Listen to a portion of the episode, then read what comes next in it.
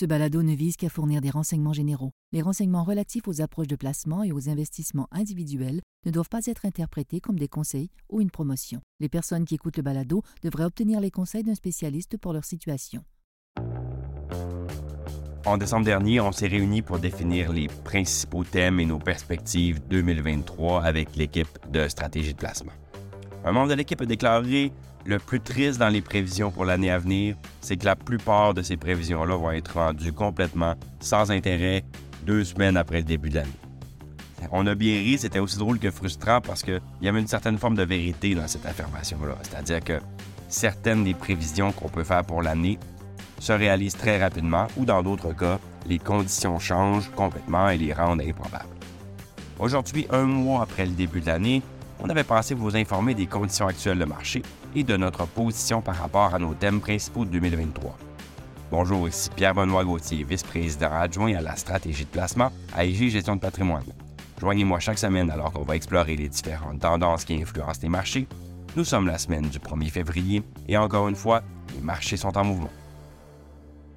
Pendant les nombreuses réunions et les entrevues qu'on fait par rapport à nos attentes en matière de performance 2023, on a souvent exposé notre point de vue d'une manière optimiste mais réaliste face à la baisse des bénéfices prévus pour les entreprises, à la faiblesse de l'économie et autres facteurs qui peuvent être des vents de face. En d'autres termes, on est entré dans l'année avec des attentes de rendement positives mais modérées. Eh bien, les actions ont connu un très bon début d'année. À la fin du 31 janvier, l'indice S&P 500 a gagné 6,2% en dollars US et l'indice composé TSX, S&P TSX a gagné 7,1% chacun excluant les dividendes. Donc ces chiffres-là sont très élevés et correspondent ou même dépassent nos scénarios les plus optimistes. Vous avez peut-être déjà lu ou entendu parler du baromètre de janvier dans les médias financiers. Depuis les années 40, lorsque le rendement de janvier est positif, le reste de l'année a enregistré un rendement positif dans 85% des cas. Donc, juste cet angle-là, ça semble être un indicateur extrêmement fort. Et puis oui, statistiquement, c'est utile d'avoir un bon mois de janvier.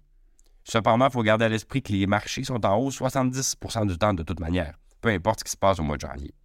Il y a aussi eu quelques faux positifs. En 87, les marchés ont monté de 13,2% en janvier et l'année a fini en hausse de seulement 2% et ce grâce aux dividendes uniquement. En 2001, le mois de janvier avait gagné 3,5% mais ensuite fini l'année avec une perte de 13% Je ne dis pas tout ça pour paraître négatif, de là, mais simplement pour rester réaliste par rapport aux attentes euh, en lien avec des statistiques saisonnières. Si on met de côté ces statistiques-là, l'équipe avait une vision plus modeste des rendements des actions pour l'année 2023.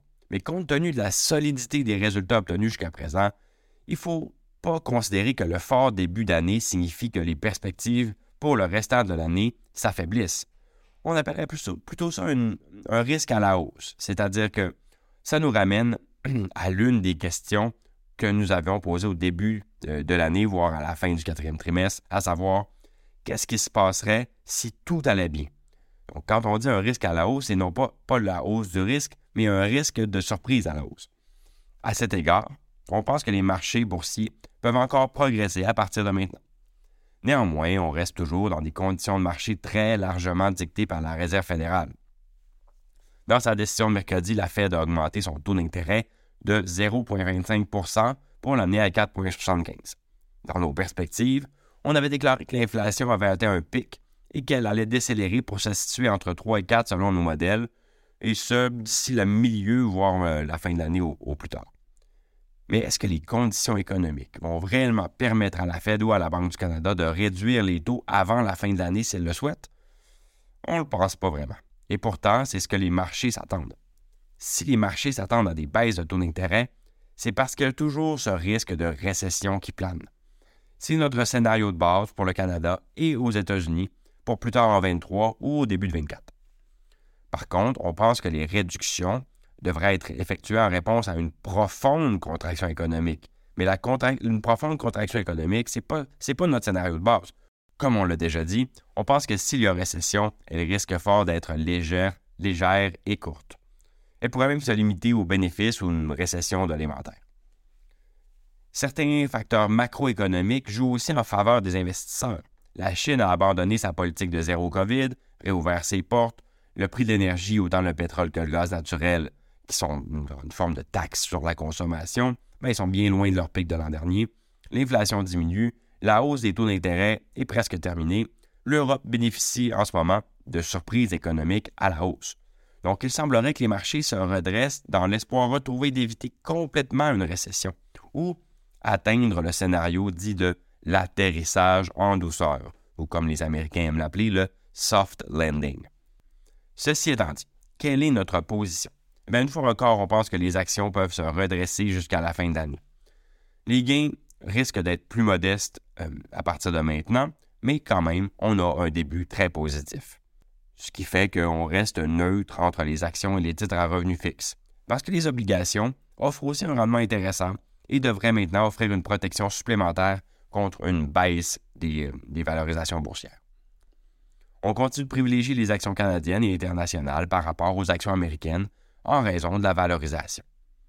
Entre-temps, les investisseurs ont été réticents à acheter. Selon l'Investment Company Institute, les investisseurs américains ont racheté 532 milliards de dollars US de leurs fonds d'actions, de leurs fonds équilibrés, de leurs obligations et même, euh, y compris les fonds négociés en bourse, et ce, depuis avril de l'an dernier. Eh bien, les, dernières, les premières estimations pour le mois de janvier montrent qu'à peine 6 milliards de, dollars US seraient déjà revenus, sur 532. Si l'histoire est un guide, ben, lorsque les investisseurs vendent au rythme de l'an dernier, c'est un très bon indicateur d'un creux de marché. On ne devrait jamais sous-estimer la capacité des marchés à nous surprendre. On n'est pas certain de la trajectoire du marché des actions ou des obligations pour le reste de l'année. Mais avec une grande partie de l'incertitude de 2003 qui est déjà derrière nous, on penche vers une vision plus optimiste. Bien que les marchés ne nous donnent jamais un signal en rouge, investissez maintenant, ben, on continue de croire que l'investissement périodique dans des fonds d'action, dans des fonds équilibrés, devrait bien servir les investisseurs. J'espère que vous avez apprécié cet épisode malgré ma voix un peu éraillée par le rhume. Si c'est le cas, n'hésitez pas à le partager à vos collègues et amis. À la semaine prochaine. Le contenu de ce balado, y compris les faits, les perspectives, les opinions et les recommandations, ne doit pas être pris ni être interprété comme un conseil en matière de placement, ni comme une offre de vente ou une sollicitation d'offre d'achat de tout titre cité. On ne doit pas se fier sur le contenu de ce balado à quelque fin que ce soit, et IG, Gestion de patrimoine, n'est aucunement responsable de son utilisation. Le présent balado renferme des énoncés prospectifs qui décrivent nos attentes actuelles ou nos prédictions pour l'avenir. Les renseignements prospectifs sont assujettis à des risques, incertitudes et hypothèses pouvant donner lieu à des écarts significatifs entre les résultats réels et ceux exprimés dans le balado. Nos opinions sont susceptibles d'être modifiées en fonction des conditions du marché. Les placements dans les fonds communs peuvent donner lieu à des commissions ainsi qu'à des frais. Veuillez lire le prospectus avant d'investir. Les fonds communs ne sont pas des placements garantis, leur valeur varie fréquemment et leur rendement antérieur peut ne pas se reproduire.